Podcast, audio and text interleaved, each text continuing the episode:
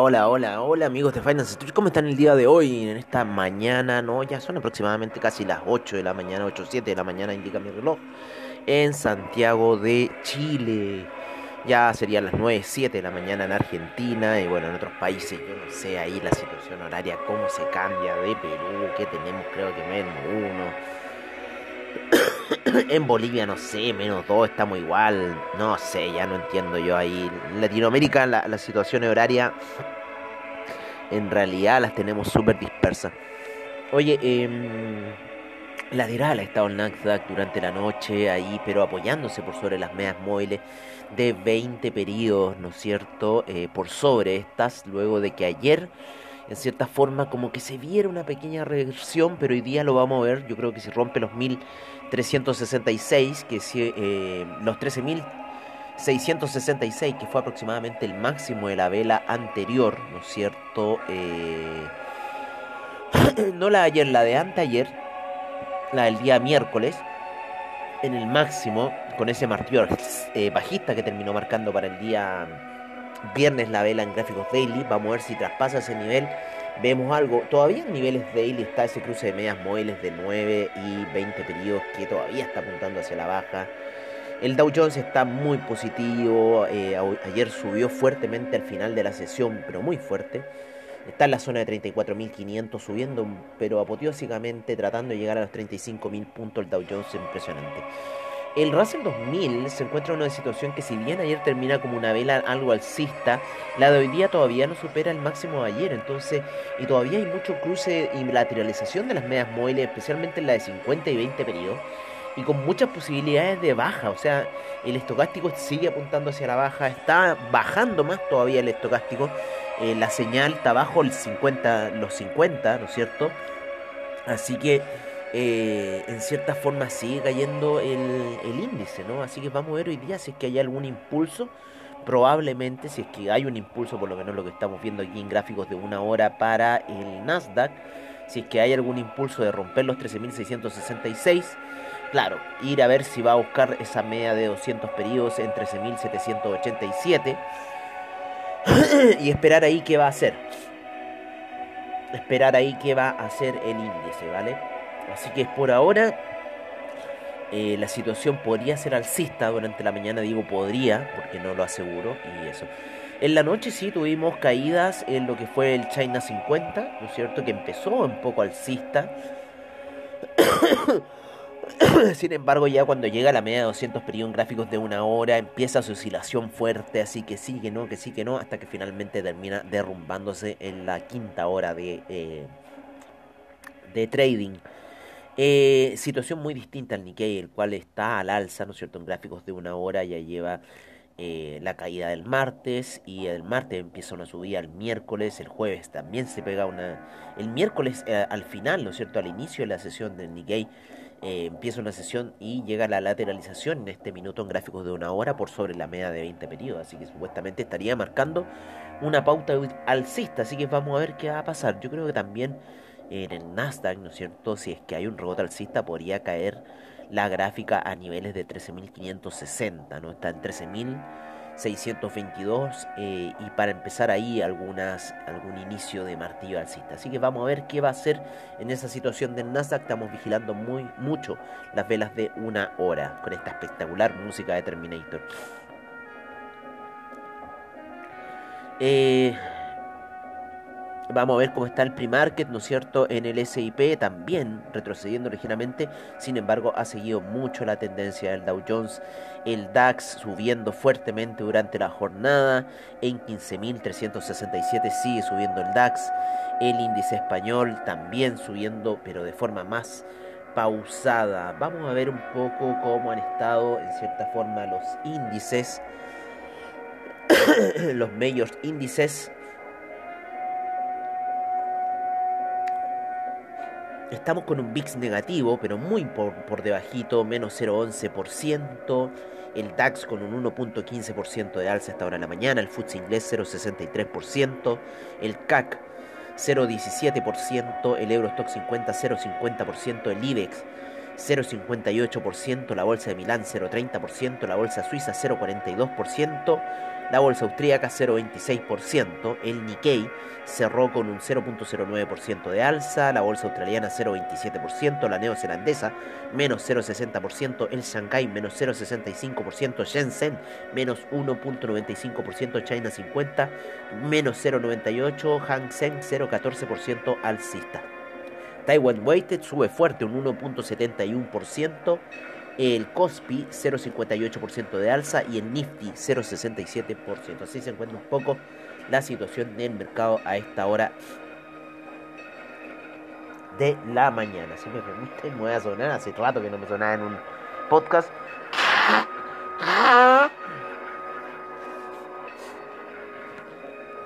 Pero debe ser por la transmisión temprana, ¿no? Estamos transmitiendo temprano, ya no tenemos que... Eh, estamos en mercado on trade, me gusta el nombre por ahora, estamos un poco ahí con el mercado europeo, así que estamos on trade. Eh, no estamos en el brunch, estamos ahí como que saliendo de ese pseudo desayuno. Vamos a ver cómo está el calendario. Mm, no, ya no, no hay muchos resultados ya de calendario. Hoy día sí, hoy día sí tenemos en 13 minutos más el non-fan payroll. Así que vamos a ver, aquí va a haber movimiento en non-fan payroll, así que veamos qué va a pasar. de veras que hoy día es mayo. 7 de mayo ya. Eh, y vamos a empezar con el non-fan payroll eh, para el día de hoy. Así que están todos expectantes. Yo creo que un poco a ese dato. Vamos a ver qué va a pasar. Están todos ahí expectantes a 15 minutos. Tendremos también, ¿no es cierto?, el, el non-farm canadiense, parece también. Tenemos tasa de desempleo. Así que va a estar bastante interesante lo de ahora en unos minutitos más. espera muy alto ese non-farm payroll. Muy alto, yo les digo. Muy, muy alto. 978k. Muy alto, yo creo. Ojalá salga eso. Ojalá salga eso a mover.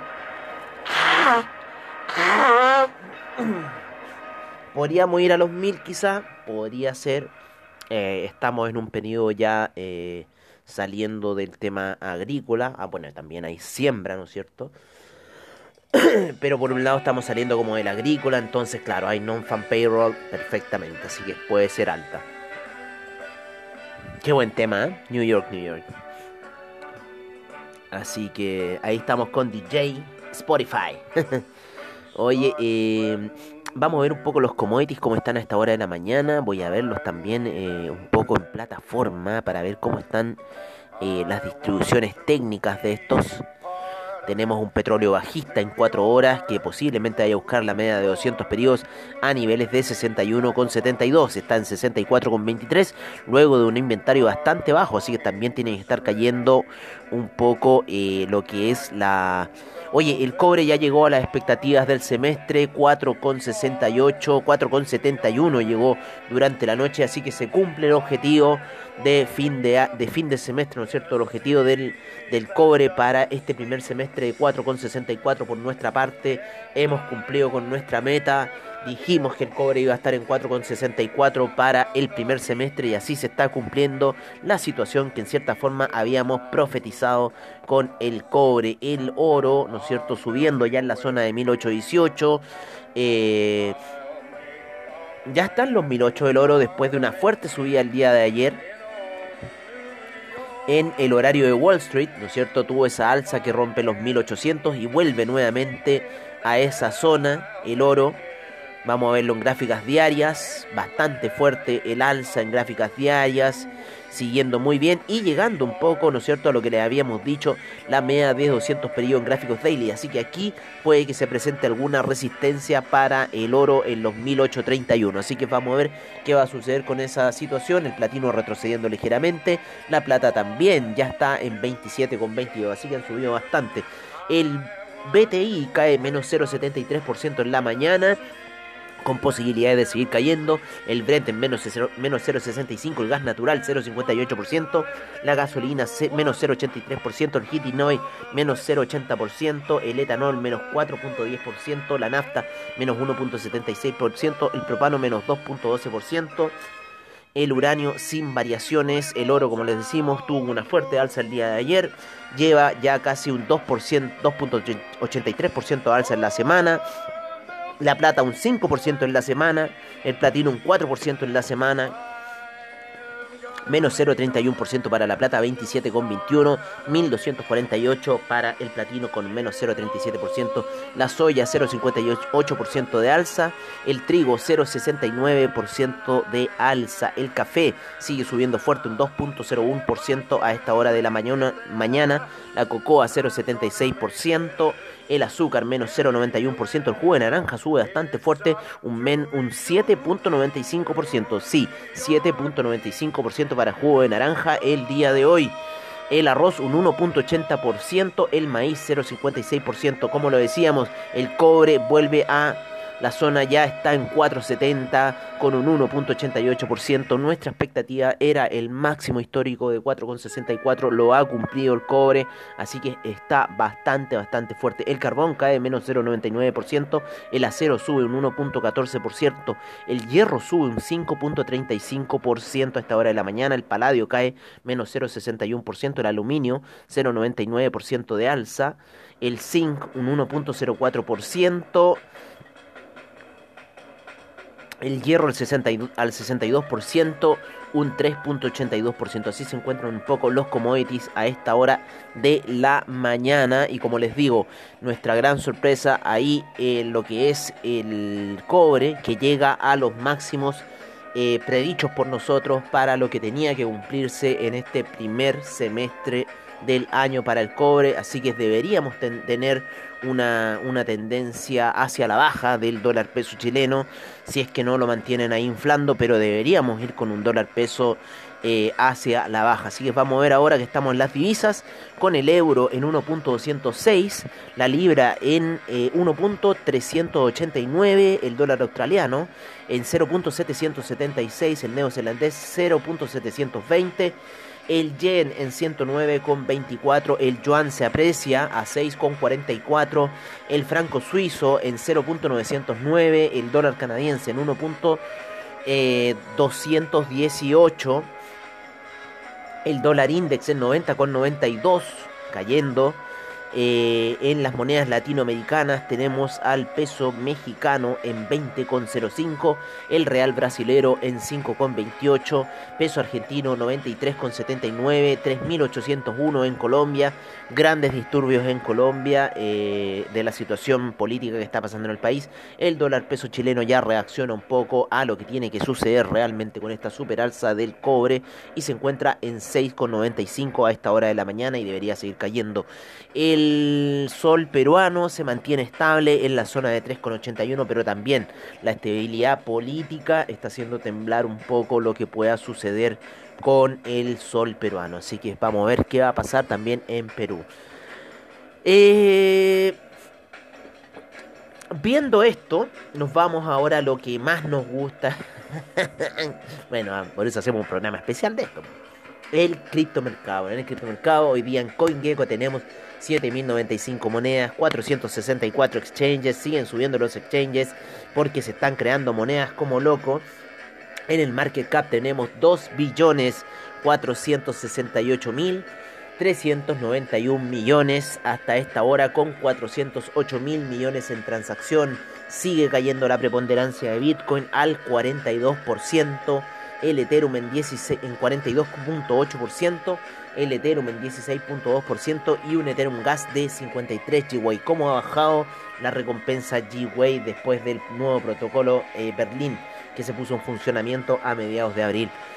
En los 12 primeros lugares tenemos al Bitcoin en 56.476, Ethereum en 3.442, Binance Coin en 625, el Dogecoin en 0.613, el Ripple en 1.62, Cardano en 1.72, Tether 0.99, Polkadot en 41.40, Bitcoin Cash en 1407, Litecoin 355,37, Uniswap en 40,26, Chainlink 47,04, el Ethereum Classic en 137,44. Esas son las 13 primeras principales cripto.